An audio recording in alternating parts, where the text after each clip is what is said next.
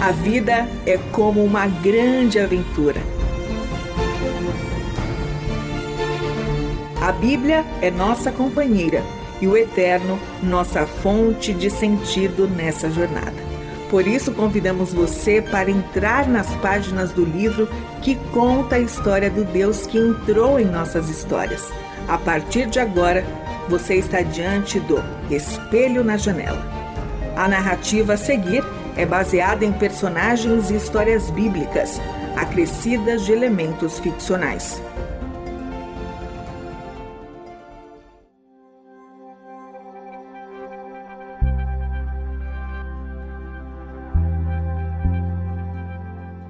A nossa história começa em um tempo diferente do nosso. Naquele tempo, tudo é exatamente como Deus havia pensado. Vamos dizer que é um tempo profundo, que é anterior ao nosso, acompanha o nosso e que permanece quando o nosso tempo terminar. Esse tempo profundo é chamado de eternidade. A eternidade é o tempo do eterno. Foi na eternidade que ele pensou e decidiu criar tudo o que nós conhecemos, até mesmo o nosso tempo. Ele criou o céu, a terra, o mar e tudo o que neles existem. O ser humano é parte de tudo o que ele criou e considerou como bom, muito bom. E esse é o palco da nossa história. Tempo espaço criado pelo Eterno em que se desenrola a trama da vida. Tudo veio à existência por meio de Sua palavra. Ele falava e tudo acontecia conforme o seu desejo expresso pelas palavras. Das constelações aos átomos, dos oceanos às células, cada uma das leis cuidadosamente escritas para possibilitar o funcionamento harmonioso e correto de tudo o que é real. Tudo foi criado por ele e somente Ele pode sustentar tudo o que criou. Assim, o Eterno está envolvido com a sua criação desde o instante em que pronunciou as primeiras palavras e as coisas começaram a surgir. Ele jamais se ausentou da sua criação, pois o que fez é expressão de quem ele é e existe para o seu deleite. No palco dessa história está o ser humano que foi criado de maneira especial. Feito à imagem e semelhança do Criador, cabe ao humano governar sobre a criação na qual habita. Lado a lado com o Criador, o humano haveria de trabalhar para manter e desenvolver o que o Eterno havia feito. A criação é como um grande santuário em que a vida do Eterno permeia e vivifica todas as coisas. É Ele quem dá sentido a cada um dos elementos da criação.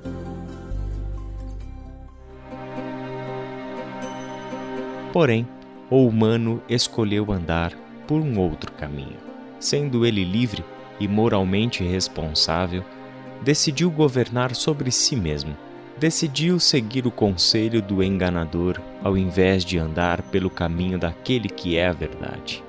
A partir de então, o humano se desfigurou, indo cada vez para mais longe do eterno, consolidando a sua decisão de governar sobre si mesmo e perdendo a sua própria humanidade.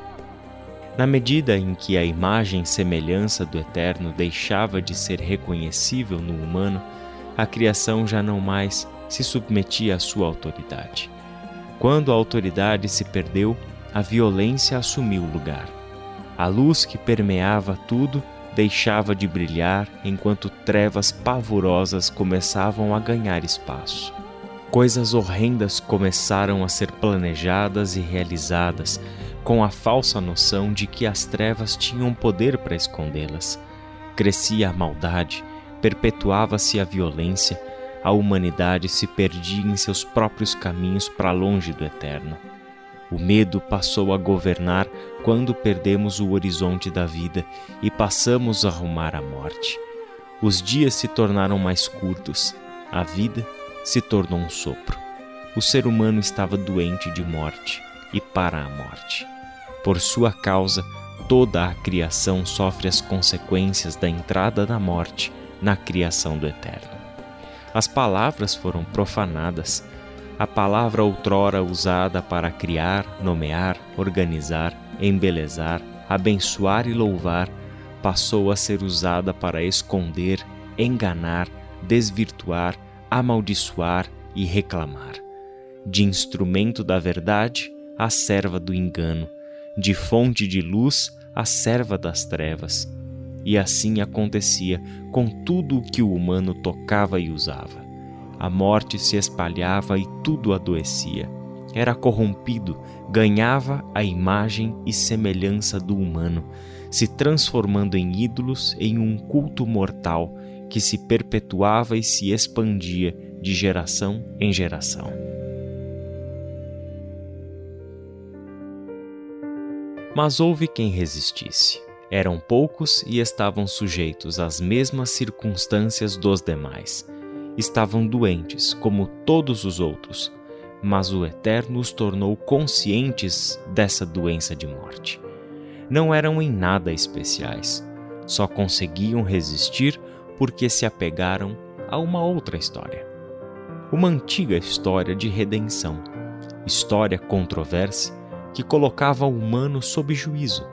Por essa razão, a história foi sendo esquecida, até que dela sobrasse apenas um pequeno e longínquo ponto no passado obscurecido. Mas era o suficiente para o eterno. A antiga história dizia respeito a uma criação e a um Criador, a uma vida plena em que o amor é a lei, em que a palavra está a serviço da vida e a paz reina. Explicava o que está errado neste mundo e o porquê de a vida ter o amargo sabor da morte, temperada com medo, inveja, cobiça, orgulho, violência e engano insistia que a vida somente seria liberta da morte se o Eterno soprasse novamente o seu fôlego nas narinas do humano.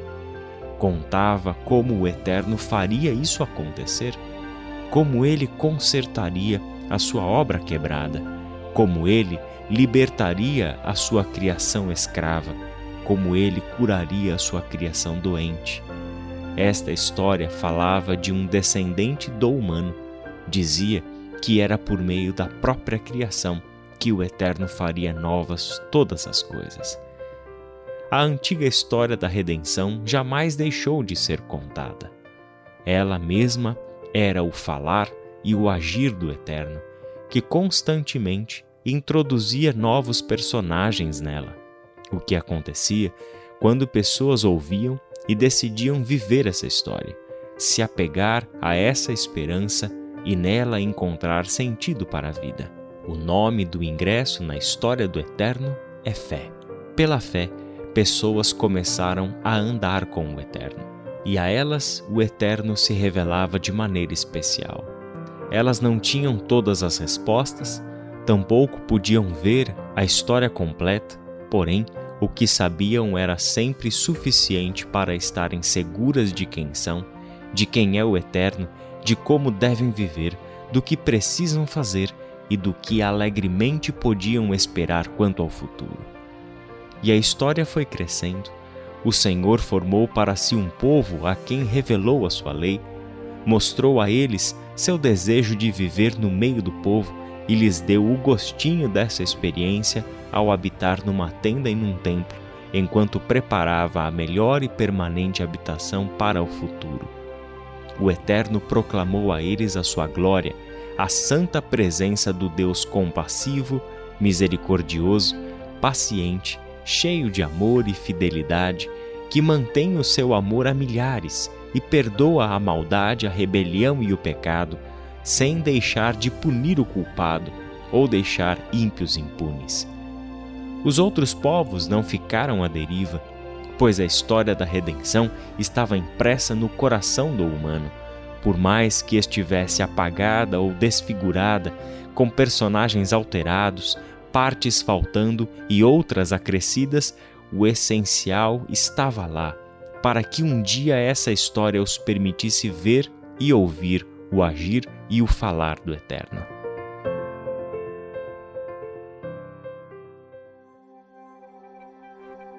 E quando chegou o tempo oportuno que o Senhor do tempo havia determinado, veio ao mundo aquele que daria sentido a tudo.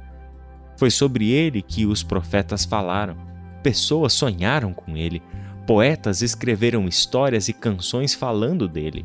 Homens e mulheres, velhos e jovens, escravos e livres, reis e pobres ansiaram por ele. Aquele que veio é a palavra que trouxe todas as coisas à existência e que sustenta toda a sua criação. É a luz que as trevas não podem derrotar, é a habitação perfeita do Eterno entre nós. É também o Cordeiro de sacrifício que leva sobre si o pecado de toda a humanidade para que sejamos perdoados. Por isso, ele é o doador da vida do Eterno seu nome é Jesus, o Cristo, o Messias. Ele é o redentor da história. História essa que continua a ser escrita e a ser contada. Afinal, essa é a marca do povo que caminha com o Eterno. É o povo que vive para contar essa história, povo que conta essa história enquanto viver, povo que conta essa história vivendo pois é por meio desse povo redimido e reconciliado com o Eterno que Jesus vem falando e agindo no mundo, e ele continua a inserir novos personagens na história de redenção, fazendo deles pessoas histórias que mostram ao mundo quem somos, de onde viemos, quem é o Eterno, do que é feito esse mundo maravilhoso que ele criou e como ele está consertando essa história. E a história termina quando o pecado, a morte e o enganador forem definitivamente destruídos. E quando a história terminar, chegaremos ao começo. No fim, todas as coisas são feitas novas. Enquanto esse dia não chega, a história do Eterno segue sendo escrita e contada por pessoas que nela decidiram habitar. História que nos acolhe dentro dela história em que todos têm um lugar pessoal e intransferível. Nela, recebemos uma nova família, um novo horizonte, uma nova direção. É nela que somos abraçados pelo amor do Eterno que a tudo permeia e nos reconcilia. É assim que a história do Eterno se torna parte da nossa própria história, e a nossa história pode ser vista agora como ela sempre foi parte da história do Eterno. Este foi o Espelho na Janela, escrito por Israel Mazacurati, Renata Borjato e André Daniel Heinck. Realização Transmundial.